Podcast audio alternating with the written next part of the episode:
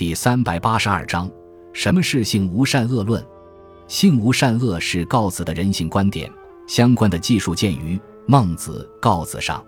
告子曰：“食色，性也。”在告子看来，生之谓性，人性的基本内容就是食与色这两种本能。这类本能是没有善恶之定性的。正所谓“性由湍水也，决诸东方则东流，决诸西方则西流。”人性之无分于善不善也，有水之无分于东西也。高子认为，善恶是后天环境造成的，人因之可以为善，也可以为恶，并举例说：文武兴则民好善，忧利兴则民好报。告子的这种观点遭到了孟子的强烈反对。孟子言：“水性无分于东西，无分于上下乎？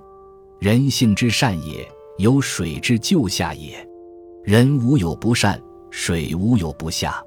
今夫水，博而悦之，可使过嗓；积而行之，可使在山。是其水之性在，其势则然也。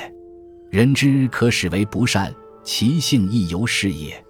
这就是说，水虽然不分东西，却全都是向下流的。人之性善，就如同水向下而注一样，是本然具有的品性。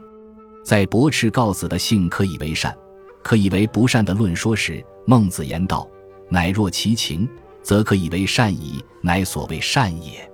若夫为不善，非才之罪也。恻隐之心，人皆有之；羞恶之心，人皆有之；恭敬之心，人皆有之；是非之心，人皆有之。恻隐之心，人也；羞恶之心，义也；恭敬之心。”理也，是非之心智也。仁义礼智，非由外铄我也，我固有之也，弗思而已。意在表明，人从天生的性情来说，都可以使之善良。至于说有些人不善良，那不能归罪于天生的资质。这仁义礼智之心，都不是由外在的因素所塑就的，而是人本身所固有的。只不过人平时没有去想它，因而没有觉察罢了。墨子也持有与告子相类的人性观：染于苍则苍，染于黄则黄，所入者变，其色亦变。告子的性无善恶论将人性看作与动物的本能是一个层面的，这与古人心中人乃万物之灵的观念是截然相悖的，是人们很难接受和认同的。